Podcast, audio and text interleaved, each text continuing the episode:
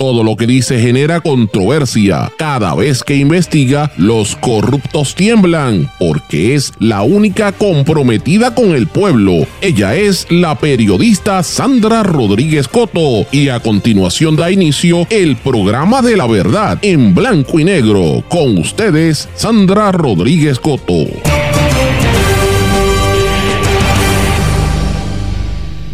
Eduardo Díaz Corona, el nuevo líder de Liberty, promete que en marzo se acaban los problemas de conexión y con la migración de ATT. Bienvenidos a su programa en blanco y negro con Sandra para hoy martes 20 de febrero de 2024. Les saluda Sandra Rodríguez Coto. Como lo habíamos prometido, conversamos con Eduardo Díaz Corona, el nuevo vicepresidente y gerente general de Liberty para Puerto Rico y las Islas Vírgenes. Y él prometió que para marzo todo el caos de la conexión va a terminar. Vamos a estar pendientes a lo que nos dice la entrevista que tenemos hoy. Avalancha de personas en oficinas de Medicaid tras acercarse la hora cero para las recertificaciones. Esto es algo que venimos denunciando hace varias semanas y meses en este programa. Finalmente la prensa corporativa se dio cuenta que es importante. Continúan las querellas por endosos fatulos en la Comisión Estatal de Elecciones. La viuda del expresidente de Haití, Mois que fue asesinado hace unos años, ha sido acusada por los Estados Unidos de ser cómplice. Reiteramos que hoy se juega la vida al periodismo mundial con el caso y la apelación que está en, tratando de lograr el periodista Julian Assange para que no lo extraditen a Estados Unidos. Juicios por videollamadas, desapariciones y plagas, lo que sufren los presos políticos en Nicaragua. El canal de Panamá sufre una crisis hídrica y mete en problemas al comercio mundial. Y Biden es el presidente número 14 entre los mejores mientras que Trump aparece como el peor. Esto es en una encuesta de historiadores. Vamos a hablar de estos otros temas en el programa que empieza hoy en blanco y negro con Sandra. Esto es un programa independiente, sindicalizado. Significa que se transmite simultáneamente por una serie de medios y emisoras que son los más fuertes en sus respectivas regiones y por sus plataformas digitales. Estos medios son la cadena WIAC compuesta por WYAC 930 AM Cabo Rojo Mayagüez, WISA WISA 1390 de Isabela, WIAC 740 la zona metropolitana. También nos sintonizan por WLRP 1460 AM Radio Raíces, La Voz del Pepino en San Sebastián. Nos escuchan también por el X61 que es el 610 AM y el 94.3 FM y desde Ponce por WPAB 550 AM y ECO 93.1 FM, además de que este programa se transmite por mundolatinopr.com y por todos los formatos de podcast que usted los puede acceder una vez salimos del aire, pero vamos de lleno con los temas para el día de hoy en blanco y negro con Sandra Rodríguez Coto. Muy buenas tardes y bienvenidos a este su programa en blanco y negro con Sandra. Mis amigos, espero que estén todos muy bien. Gracias por su sintonía y gracias por estar pendiente a todo el trabajo que estamos haciendo. Quiero también agradecer a la gente que nos ha estado escribiendo en las últimas horas porque saben que estamos próximos a cumplir otro aniversario de este programa, así que muchas gracias a todos ustedes. Pero bueno, como les prometí en los titulares, ya ustedes escucharon, hoy venimos con un programa bien sólido de lo que ha estado ocurriendo en Puerto Rico en las últimas horas y de noticias importantes. Y en este programa ustedes saben que nosotros llevamos llevamos ya varias semanas denunciando el problema que hay en Puerto Rico y, con el tema de las telecomunicaciones y la, y, la informática, ¿verdad? Más que nada el sistema de teléfono. Y llevamos varias semanas denunciando la crisis que hay para los clientes de Liberty por la migración. Muchos se han ido de la compañía se han ido con la competencia porque el sistema no es eh, reliable, ¿verdad? No es confiable, sobre todo desde que se hizo la transición del equipo de AT&T a lo nuevo que es Liberty, ¿verdad? Eh, y el, la empresa asegura, por el contrario, que esto sigue siendo confiable y que esto va a mejorar. Yo quiero mencionarles a ustedes que a raíz de las críticas que ha habido a nivel público, como la prensa corporativa y los medios no estaban cubriendo el tema porque evidentemente temen perder los anuncios. Eh, los políticos tampoco querían tocar el tema porque temen perder auspiciadores para su campaña, pero como la presión fue tanta y tantos pequeños y medianos negocios se veían afectados por las telecomunicaciones, nosotros lo dijimos aquí, empleados de la Unión de trabajadores, United eh, Communications Workers, también nos hicieron unas declaraciones sobre la preocupación que había en el sistema y hay una hay un malestar general y esto provocó que la Junta Reglamentadora, ¿verdad? Lo que antes era la Junta Reglamentadora de las Telecomunicaciones, pues ahora es la el negociado de telecomunicaciones informó que eh, está realizando una investigación sobre esta crisis de la transición de Liberty y que tienen que hacerlo público y que van a esto es un cumplimiento con unas órdenes ejecutivas lo cierto es que eh, es un issue que está ahí presente, que hay políticos que ahora están sacando pecho para que se verifique esto y va a haber una vista pública en la Asamblea Legislativa. Pero habiendo dicho eso, yo les prometí a ustedes que íbamos a buscar las reacciones de Liberty y quiero compartir con ustedes una entrevista que hice. De entrada les quiero decir que tiene como un eco porque la oficina era en cristal eh, y pues no había una buena acústica, pero esto fue lo que nos dijo el presidente nuevo de Liberty, Eduardo Díaz Corona, que es el, el título es vicepresidente y gerente general. Esto fue lo que él nos dijo. Bueno, me encuentro con don Eduardo Díaz Corona, que es el presidente de Liberty en Puerto Rico.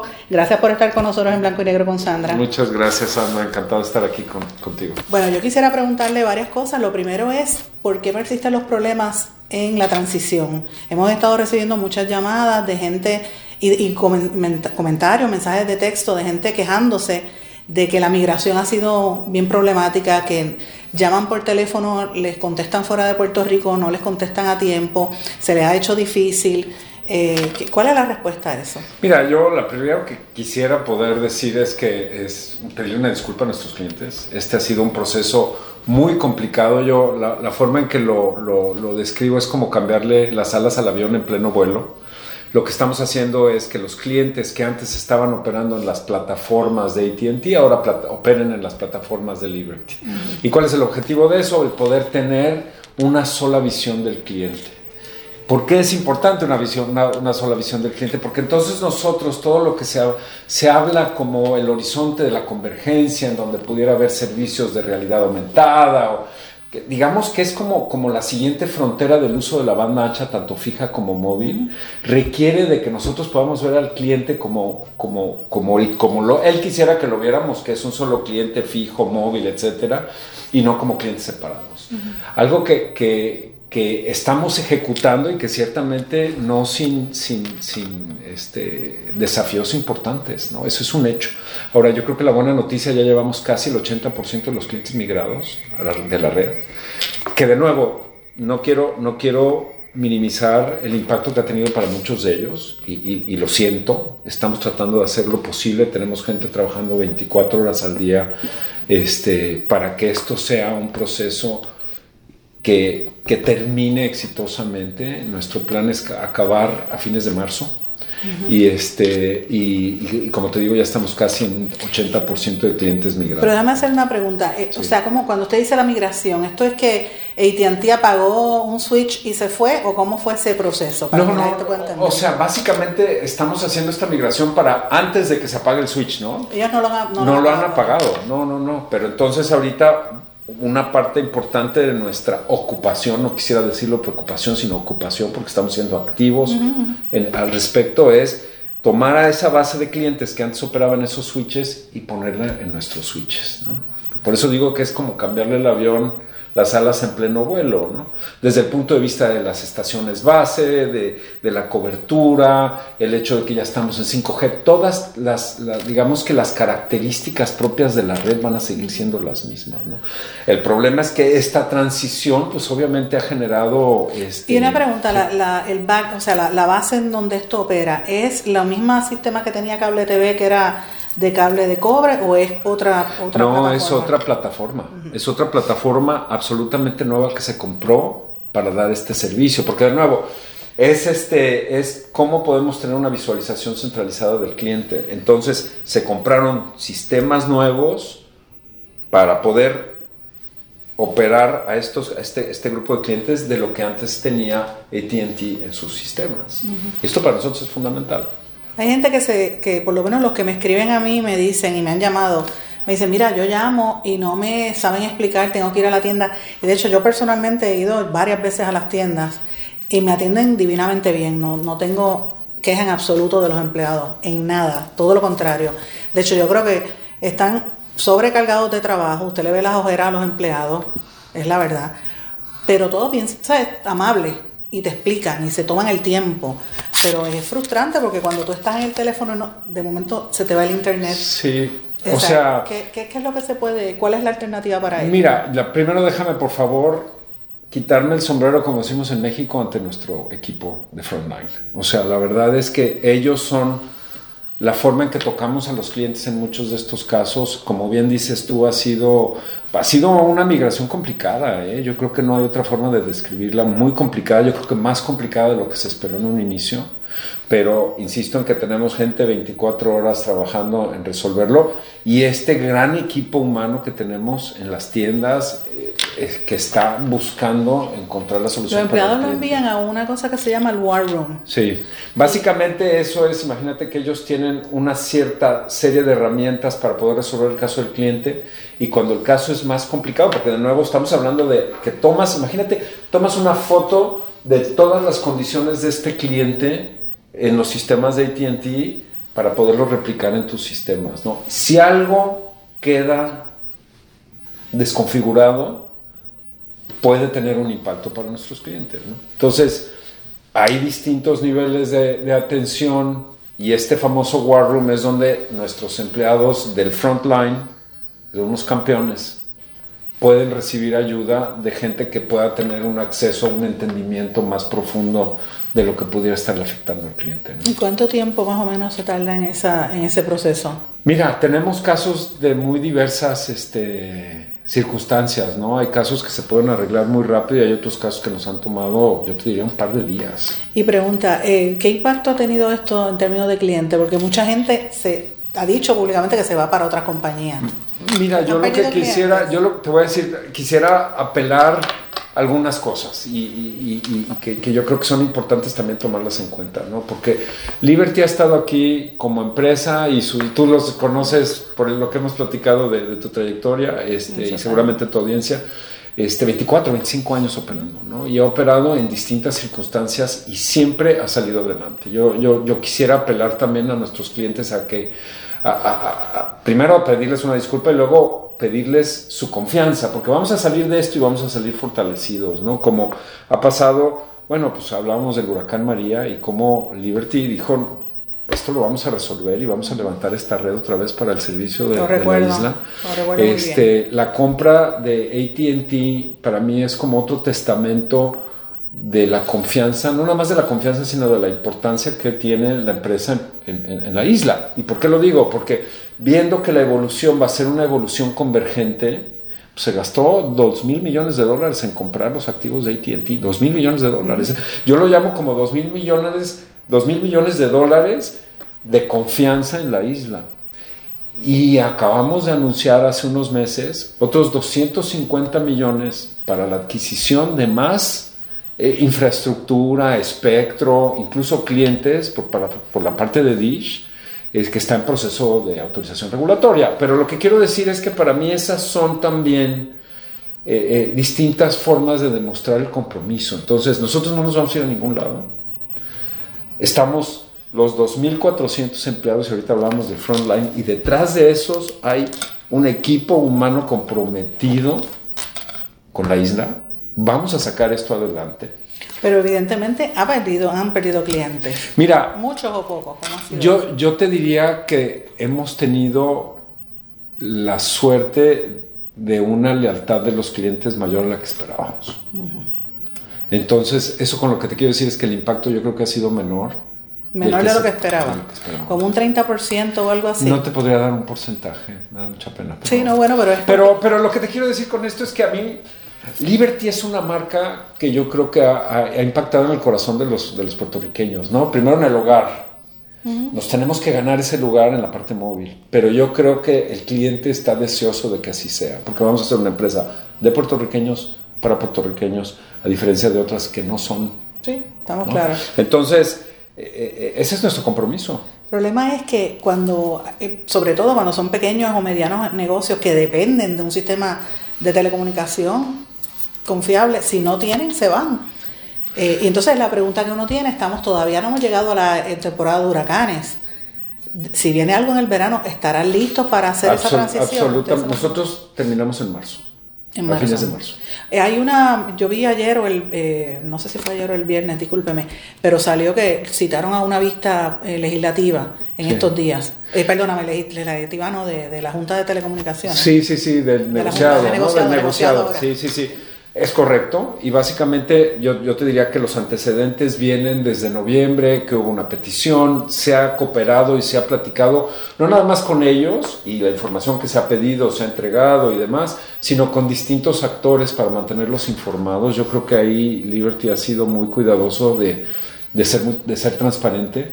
Y desde esa perspectiva, esto que se, que se hace el 28 de febrero es, es una continuación de este proceso proceso, como te digo, que en el que ha habido un intercambio de información fluida. No es, o sea, para nosotros es parte de un diálogo que viene transcurriéndose. Los, clientes cuando tengan, o sea, si tienen alguna queja, eh, van directamente, ¿qué, pueden hacer de aquí al, a finales de marzo? O sea, yo lo que diría es... Que vengan a las tiendas. Que visiten las tiendas.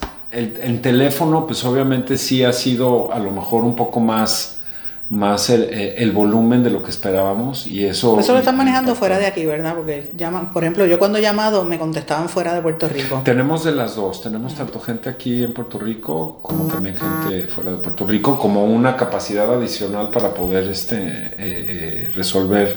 Bueno, yo tengo también otras preguntas porque yo de las múltiples personas con quien he hablado son miembros del, del Communications Workers, la, el sindicato el, el la Workers, of, America. que han estado escribiéndome constantemente diciendo que ha habido presiones internamente, que están sobrecargados de trabajo. Yo quisiera saber qué, qué ustedes han conversado, si acaso, con, con, los empleados.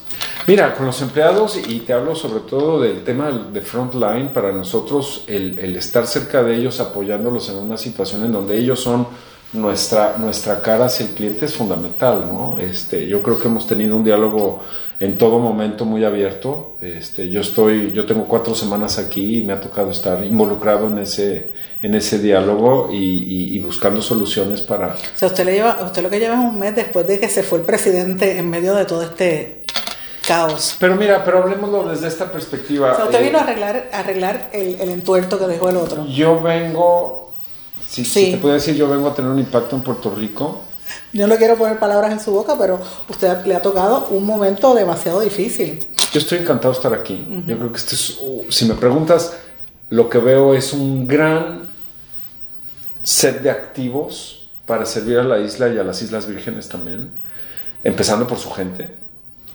Y los activos que tenemos, tanto fijos como móviles, no lo tiene nadie. Entonces, ¿cuál es mi ambición? Poner esos activos a trabajar para el bien de Puerto Rico, tanto del cliente individual como de las comunidades y como de la isla y de las Islas Vírgenes también que, que por cierto son importantes. Hay un punto también que he recibido muchas llamadas de gente que dice que tienen problemas con el roaming, con los sistemas de roaming. Eh, ¿Qué negocios hay con sistemas de roaming de aquí y fuera de Puerto Rico? Mira, el roaming, el roaming, requiere de relaciones recíprocas con todos estos operadores, ¿no? Que obviamente se han ido, tenemos ya no sé, más de cientos de relaciones. En algunos casos, estas relaciones, cuando algunos de nuestros clientes han salido, no habían o no se había terminado de establecer o estaban en pruebas. Entonces yo diría que ese ha sido también parte del, trabajo que se está haciendo para ofrecer los servicios en todos los países donde los clientes nos necesitan. francamente, lo que yo, por lo que veo del mercado, este, la gente que se moleste, que se vaya de la compañía, tampoco va a tener tanta posibilidad porque las otras compañías tampoco tienen tanto espectro, pienso yo, para coger la cantidad de clientes que se pueda mover de aquí. ¿o no? Mira, yo para mí el objetivo es entregarles a los clientes el mejor servicio que hay. Y no nada más el mejor servicio móvil, sino el mejor servicio convergente. ¿Y qué quiero decir con esto? Tanto en las casas, en sus hogares, en sus negocios. Ya tuve oportunidad de reunirme con algunos de nuestros clientes más grandes y yo entiendo lo que dices tú, nosotros formamos parte esencial de sus procesos de negocio. ¿no? Entonces yo estoy muy agradecido de la confianza que estos clientes y todos los clientes también los del, del mercado masivo nos tienen y, a eso nos debemos y en eso tenemos que estar enfocados. ¿no? Yo le agradezco. Gracias, Le agradezco que me haya dado estos mensajes y podemos continuar esta entrevista ahora fuera del aire. Bueno, mis amigos, esa fue la entrevista que yo tuve ayer con el presidente de eh, Liberty, el nuevo, el el cargo de este señor Eduardo Díaz Corona, vicepresidente y gerente general de las operaciones de Liberty, no solamente en Puerto Rico y en las sino también en las Islas Vírgenes estadounidenses. Y él está a cargo de supervisar cuál va a ser el, desempeño de la empresa, incluyendo la planificación estratégica, el tema de tecnología, operaciones y servicio al cliente, entre otros servicios, ¿verdad? Fíjense que yo cuando hago entrevistas, a mí me gusta dejar a la gente que hable, porque yo lo que quiero es que usted escuche lo que la gente va a decir, ¿verdad? Y, no, no me gusta interrumpirlo, pero evidentemente la situación con, con Liberty es problemática todavía hay cientos de personas, miles de personas que están teniendo muchísimos problemas y tengo eh, mensajes de empleados de distintas áreas en Puerto Rico que están bastante frustrados porque eh, en algunos momentos les estaban pidiendo que vendieran celulares y entonces decían, ¿cómo tú vas a vender celular si el sistema se cae, si no hay acceso? Todavía al día de hoy lo hay y debo decirle, yo personalmente he, sido objeto de eso mismo, he, tenido problemas con varias de las líneas y ayer cuando terminé la entrevista estuve en la tienda eh, y me estuve esperando como una hora en lo que trataban de resolver el problema con, una, eh, con unos equipos que no se resolvió, tengo que decirlo, por lo menos todavía hasta el día de hoy no había sistema, así es que veremos a ver qué sucede, pero la realidad es que esto va a estar ahora bajo evaluación de la Asamblea Legislativa y esto pues evidentemente el, el presidente acaba de llegar, él le ha tocado resolver los entuertos que dejó el que estaba, el que sacaron. Eh, anteriormente, pero es las telecomunicaciones es un servicio de primera necesidad eh, recuerden que esto es como cuando yo digo servicios esenciales, esto incluye no solamente el sistema eléctrico y el sistema de agua, sino también las telecomunicaciones. Y es hora de que en Puerto Rico se fiscalice y se, y se le pregunte a las empresas, que las empresas se expresen.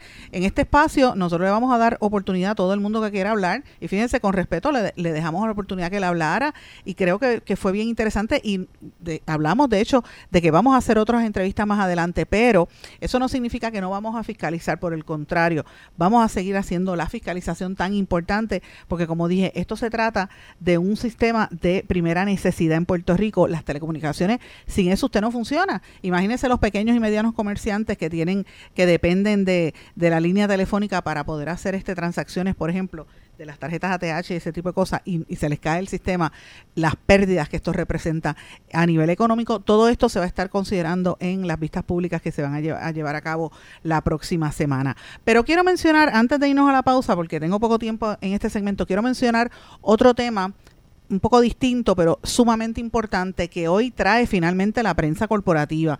Y tengo que decirlo porque los medios, de hecho, yo voy a hablar de los medios corporativos en estos días con algunos colegas en este programa, porque es que eh, es increíble que en Puerto Rico eh, el periodismo independiente, lo que estamos al margen de, de, verdad de las grandes empresas, estamos de manera independiente solos muchas veces, estamos haciendo el trabajo y el medio corporativo que tiene el dinero, tiene el capital y tiene el personal no los toca. Telecomunicaciones fue uno, no querían tocar el caos que había, casi no hablaban del tema hasta que ya era más que evidente. El otro es el asunto de, ¿verdad? De la de la eh, de Medicare y Medicaid, ¿verdad? Sobre todo Medicare, la gente que está tratando de entrar a la tarjeta de, del plan de salud y lo lento que ha estado todo este proceso. Nosotros estamos en récord siempre denunciando esta situación y de hecho dijimos que eh, hace tres, eh, tres semanas, nosotros lo mencionamos aquí, que habían unos informes de que más de 200 mil personas, aproximadamente 200 mil personas, no habían sido inscritas en el programa de Medicare. Hoy el periódico El Nuevo Día lo publica en portada este tema que nosotros llevamos semana. El que, el que escucha este programa sabe que estamos en récord, esto no es, no es de ahora. Y eh, hoy se trasciende finalmente porque la fecha límite es el 31 de marzo. Dicen que las oficinas de Medicaid están abarrotadas de la gente que está buscando que los que los permitan entrar en ese en ese plan o de lo contrario se van a quedar sin plan médico ni sin cubierta. Y esto es un problema muy serio. Eh, y entonces pues de eso se está hablando. La nueva directora de la Administración de Seguros de Salud de ACES, Roxana Rosario, dijo que hay hasta 40 mil asegurados del plan vital que podrían mantener la cubierta bajo esta situación, pero ciertamente pues todavía hay una serie de, cuestionamientos en cuanto a esto, porque ha sido la lentitud en hacer este tipo de cosas eh, y esta transición y sobre todo los pacientes que tienen Medicare Platino.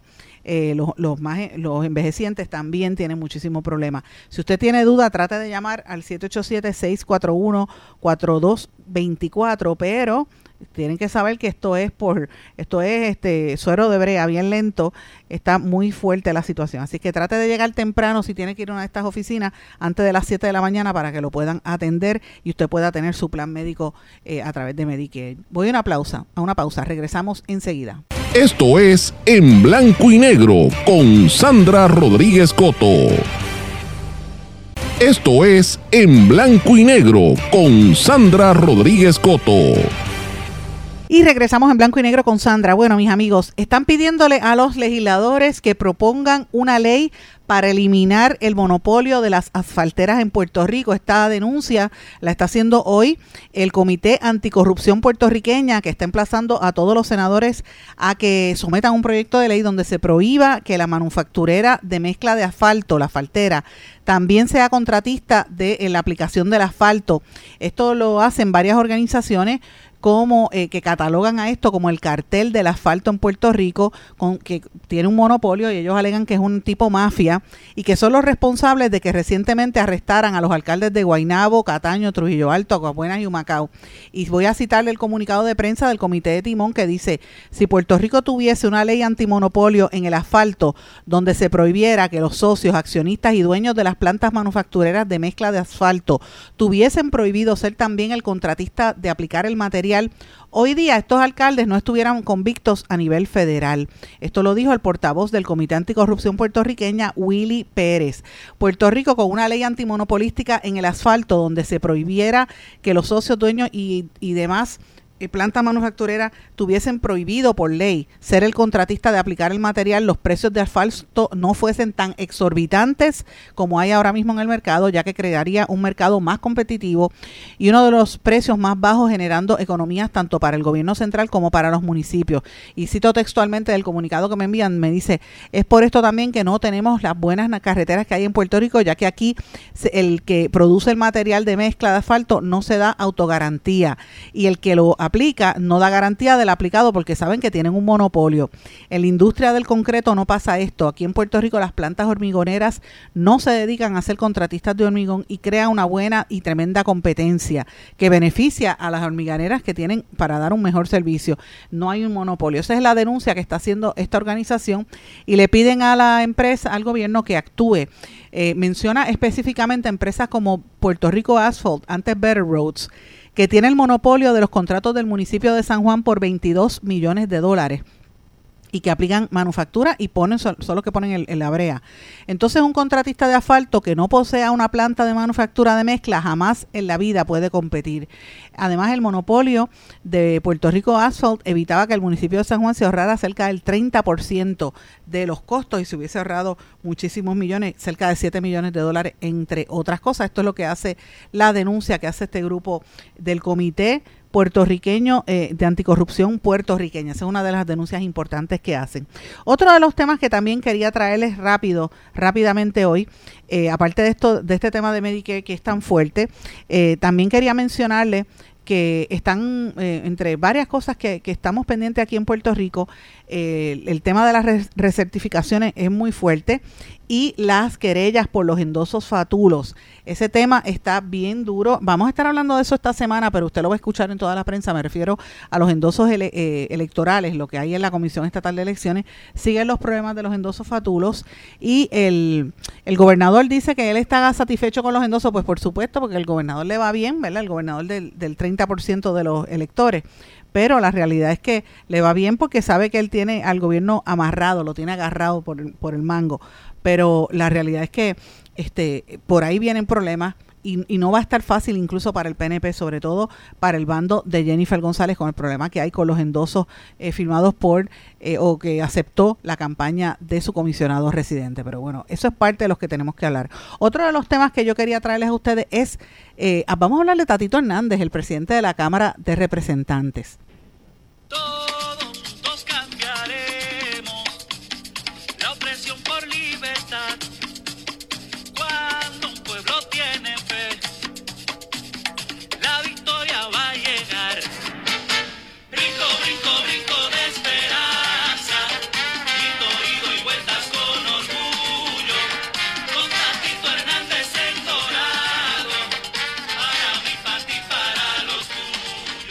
Bien, amigos, eso que le puse es el jingle de Tatito Hernández, que me lo envió hace varias semanas. Y yo tengo que decirle algo a la gente que me está escuchando. Presidente de la Cámara hace como hacía antes Tomás Rivera Chats. Ya Tomás Rivera Chats no lo hace porque él tiene un, trabajo ahora que yo no sé por qué la veda electoral no le aplica, ¿verdad? Él está en televisión todos los días y yo creo que debería haber una veda electoral o por lo menos que él se exprese al, al, respecto, ¿verdad? Pero cuando Tomás Rivera Chávez era presidente del Senado, él hablaba constantemente con periodistas y me llamaba y me escribía constantemente. Desde que está ahora con los contratos con los medios corporativos se ha callado. Eh, y obviamente sabe que lo estamos fiscalizando, pues eh, y hay temas que no quiere cubrir. Pero ahora esa posición la ha ocupado yo creo un poco Tatito Hernández, porque Tatito Hernández envía todos los días por WhatsApp, me, me hace llegar comunicados de prensa, música, este es el, nuevo jingle de su campaña y él ha estado muy duro tirándole al alcalde de Dorado, porque usted sabe que él está buscando eh, ¿verdad? esa posición y ha dicho Tatito Hernández que va a subir, el tan pronto llegue al, control, a la alcaldía, va a asumir el control total del centro de Diagnóstico y Tratamiento de Dorado y, dice que va a ser una integración holística de todos los componentes que incluya servicios médicos, manejo de emergencias, rescate, bienestar social, prevención y va a haber unas alianzas con el sector privado. Esto es lo que él está prometiendo. En la campaña que él dice que es una campaña sin excusas porque dice que eh, el CDT de Dorado se ha mantenido con una subvención estatal de 200 mil dólares para un tercer turno y que todavía es la hora que el alcalde no está haciendo las funciones, no está de supervisión tan necesaria en esa zona. Así que esto es parte de lo que él está prometiendo en las campañas de Tatito Hernández. Pero fíjense que aparte de esto, si usted se fija hoy en la prensa, eh, hoy aparece él también, eh, Tatito Hernández, eh, criticando, ayer era criticaba a, a, Burgos, ¿verdad? En la polémica que tienen por el tema este de la de las vacunas y, y de las ¿cómo se llama? De las mascarillas para entrar en el Capitolio, que ya le ganó. Pues entonces ahora él está diciendo que va a trabajar sin excusas por la salud de los doradeños y dice que el alcalde de Dorado, este popular también, que usted sabe que él está, está retando allí a, Carlitos López, pues él dice que Carlitos López lo que ha tenido es constantemente excusas y excusas para no atender la salud. Así que él está dándole bien duro y se está asegurando de que le den el espacio en los medios porque personalmente le está yendo a los distintos medios y periodistas para darle ese punto de vista. ¿Qué usted opina de eso? Mira, la música siempre que pongan plena es, es pegajosa, pero este puse ese pedacito del jingle porque es que es una cosa increíble cómo se mete la politiquería por todos lados. Y él obviamente está en esa en esa Bueno, mis amigos, eh, tengo que cambiar el tema porque hay otras cosas súper importantes que están ocurriendo que yo tengo que mencionar en el programa de hoy porque es que eh, son temas que aquí en Puerto Rico no le prestan la atención adecuada y yo insisto en que son temas que nos atañen a todos. Ustedes saben que siempre hablamos del periodismo, que he escrito sobre temas del periodismo y que lo analizo hace más de 20 años. Y a mí me preocupa la tendencia que yo estoy mirando y las prácticas que estoy mirando a nivel internacional para, la, para perseguir al periodismo y para acallarlo. Como, como aquí en Puerto Rico está ocurriendo y nos está pasando a varios periodistas que siempre estamos, eh, ¿verdad?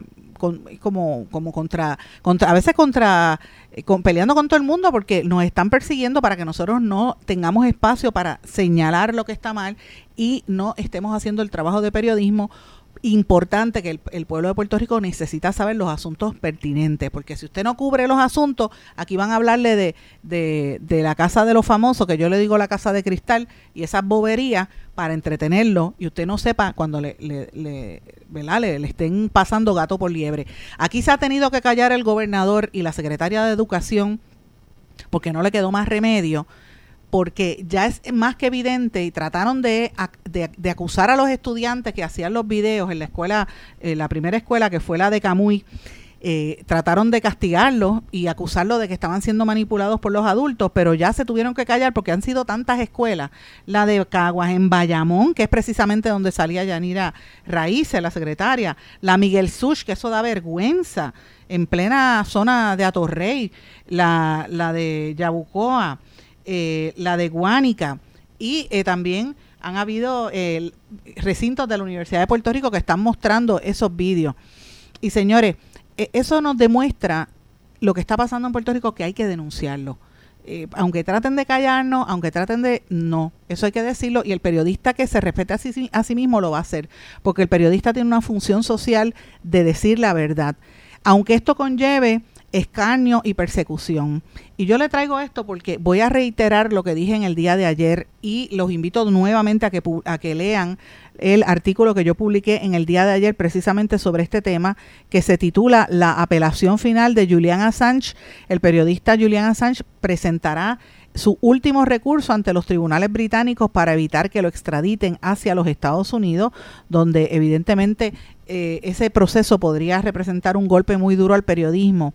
Eh, y él eh, se, se expone a crímenes de guerra por 175 años, una persona que ni siquiera es estadounidense, pero el pecado que él tuvo fue que reveló eh, la, lo que el gobierno de los Estados Unidos, demócratas particularmente, no querían que se supiera, que eran los vínculos que tenían los Clinton con los chanchulleros de, dinero internacional, eh, los problemas que tuvo Obama bajo la administración de Obama, cómo torturaban a los presos en Guantánamo, cómo militares de los Estados Unidos mataron casi 700 civiles eh, en, eh, incluyendo mujeres embarazadas, ciegos y sordos, y al menos 30 niños, como 15 mil muertes no fueron denunciadas eh, en, ¿verdad? En, Guantánamo, cómo Hillary Clinton mantenía relación y contactos ¿verdad? con Ban Ki-moon y otros representantes en China, a pesar de que no se supone, cómo la CIA respaldó el golpe militar en Honduras, que derrocó al presidente que había sido electo democráticamente, Manuel Zelaya, entre algunos otros. Y todo eso lo menciono porque eso es lo que se está discutiendo. Y Julian Assange está en su última etapa eh, para esta audiencia ¿verdad? judicial. Y esto es una situación sumamente fuerte. ¿Cómo es posible que lo hayan acusado a él y no acusaron a los directivos de los periódicos que publicaron todas esas informaciones de los Wikileaks?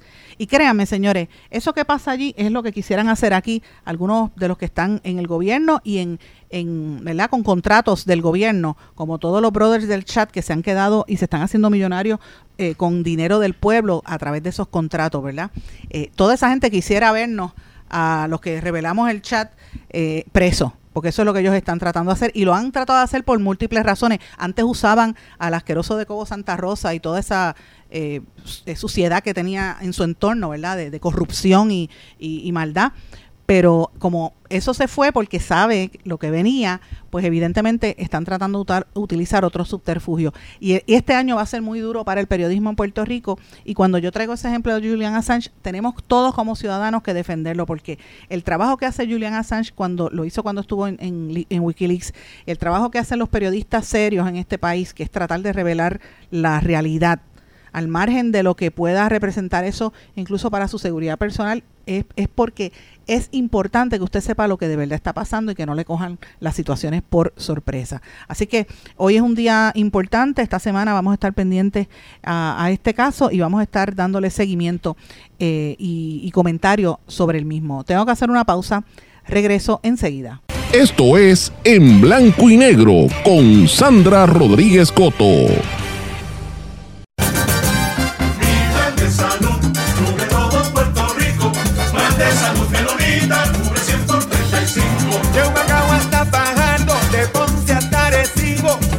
Salud menonita, cubre 100 por 35. De Santa Isabel a Caguas, de San Juan hasta y bonito. Plan de salud menonita, cubre 100 por 35.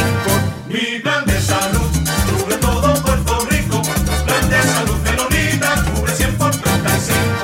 Quites el dolor de cabeza con sus obligaciones de contabilidad con los servicios que presta Villalba y Villalba Company. Directo, personal y con sensibilidad humana. Lo que se busque un verdadero asesor de contabilidad para todo tipo de servicio de contabilidad, pago de IBU, pago de nómina, informes trimestrales y anuales y otros. Ofrecen servicio directo personalizado. Villalba y Villalba Company. Para orientaciones, su teléfono el 939-336-5774.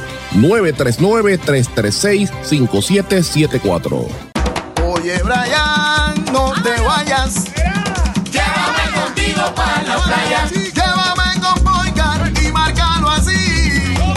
Llévame con Poicar pa' donde vayas. Oye, chico, ¿qué te pasa? Llévame contigo para la playa.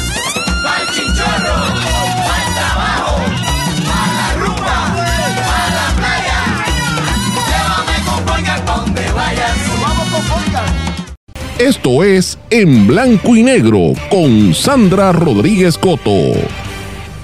Regresamos en blanco y negro con Sandra. Bueno, tengo otro tema también de corte internacional que quería planteárselos a ustedes, que es un tema sumamente importante. ¿Por qué? Porque se trata de aquí cerquita, aquí en el Caribe.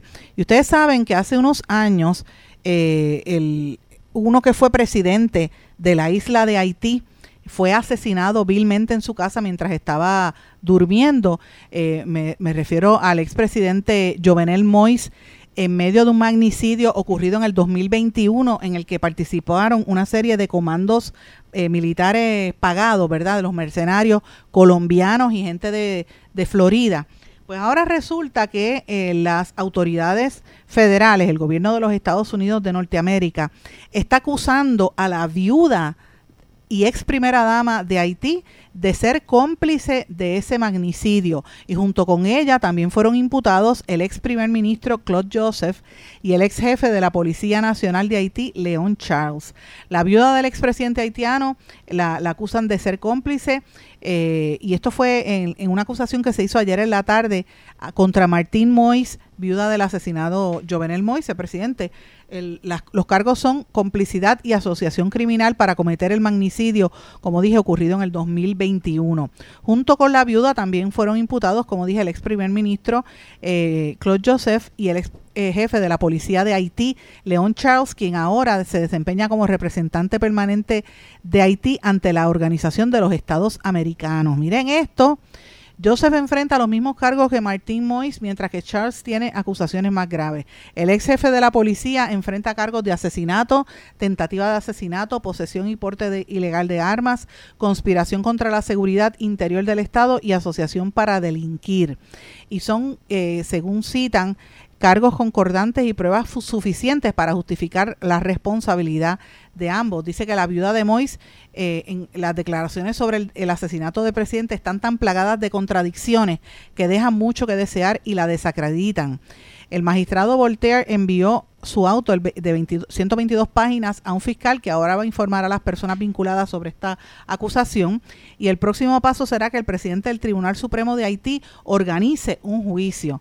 Por este caso ya se han declarado culpables cinco personas ante justicia de los Estados Unidos donde se planificó y se financió este complot.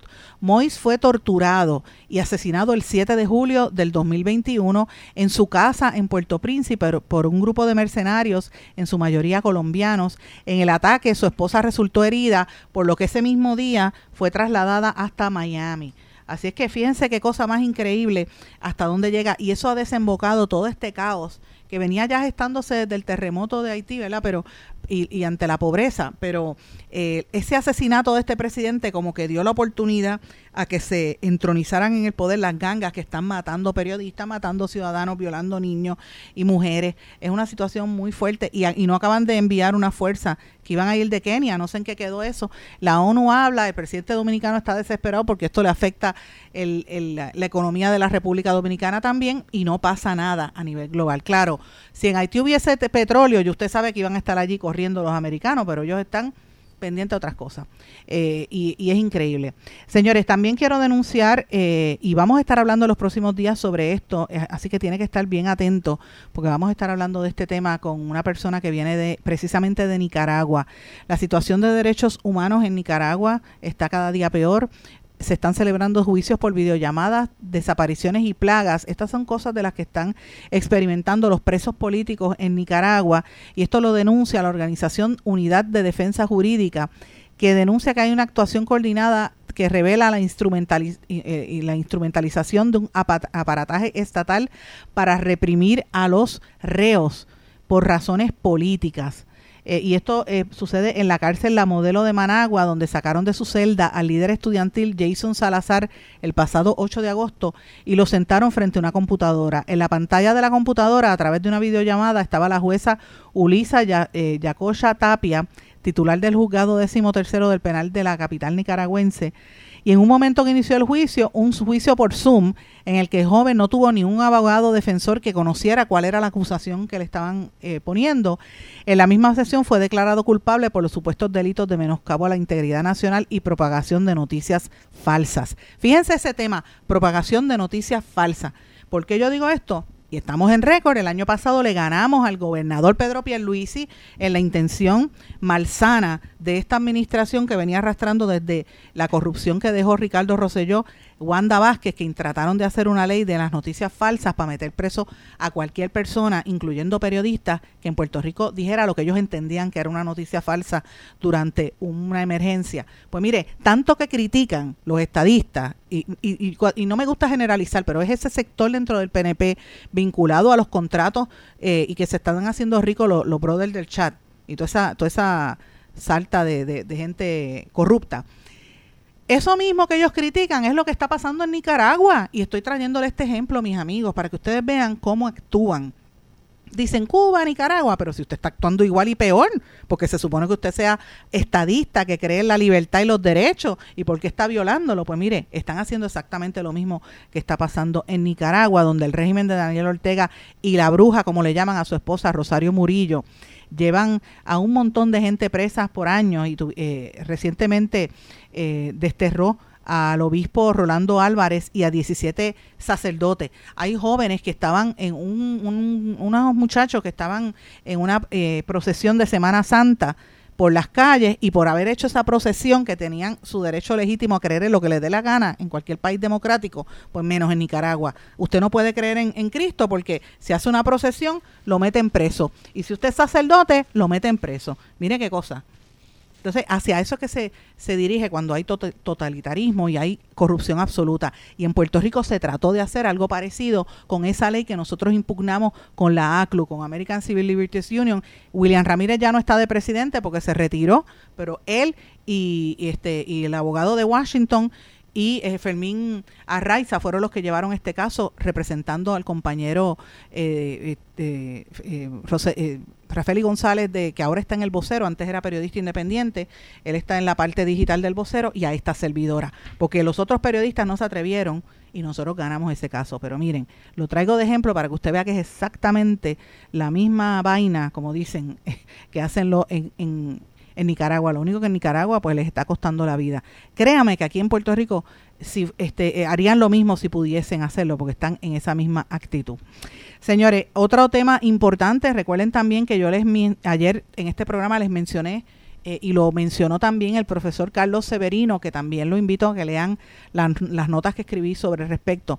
El catedrático Carlos Severino nos decía ayer cuando hacen un análisis geopolítico de que nosotros debemos estar atentos a lo que está pasando en otras partes del mundo, porque como Puerto Rico todo lo importa, la inmensa mayoría lo importa, no se genera aquí, pues podría haber una, si hay una crisis mundial, podría haber escasez y podría haber hasta incluso hasta hambruna, porque si no llegan barcos, imagínate cómo va a llegar la comida. Y parte del problema que está ocurriendo no es necesariamente por las guerras, como lo que pasa en Israel, entre Israel y Gaza, que cada día está peor, o lo que pasa en Ucrania y Rusia, sino también por las condiciones del tema del, del ambiente. Y eso está pasando en Panamá, donde el, el canal de Panamá, el, canal de Panamá, perdón, dije las palabras el canal de Panamá, sufre una crisis hídrica que está metiendo en problemas al comercio mundial porque no hay agua. Están teniendo, esto le está provocando pérdidas de casi 648 millones de euros al año por la sequía crónica que ellos dicen que provoca el niño, que limita el número de, barcos que pueden transitar cada día por el canal de Panamá, porque no hay agua suficiente. Así que miren hasta dónde llega el impacto de, del cambio climático y, todas estas repercusiones que tienen sobre nuestro planeta, hasta en esas cosas tan sencillas como es el, intercambio comercial. Así que es algo sumamente fuerte. Mi amigo, eh, también quiero destacar aquí cerquita, en Venezuela, la Fiscalía venezolana está acusando de espionaje a otro de los activistas de derechos civiles, en este caso a eh, Rocío San Miguel. Muy fuerte esta situación. Pero yendo hacia los Estados Unidos, quiero mencionar dos temas que para mí son fundamentales. La contienda entre Donald Trump y Biden, llevo diciéndolo desde el domingo, que aquí en Puerto Rico no le están prestando atención, pero Trump tiene unas posibilidades muy reales de ganar y el Partido Demócrata está considerando incluso hasta sacrificar esa figura de Biden, retirarlo y traer a alguien que pueda contrarrestar y pueda competir con, Trump, porque eh, a todas luces aparentemente él va a ser el presidente. Y entre las cosas que hacen ¿verdad? a nivel mediático para tratar de decir esto, es que publican encuestas y estudios de cosas de los Estados Unidos. Ahora mismo hay un estudio que acaban de publicar donde dice que Eh, si Biden es el presidente, de entre los mejores presidentes, ubica la posición 14 en la historia de los Estados Unidos.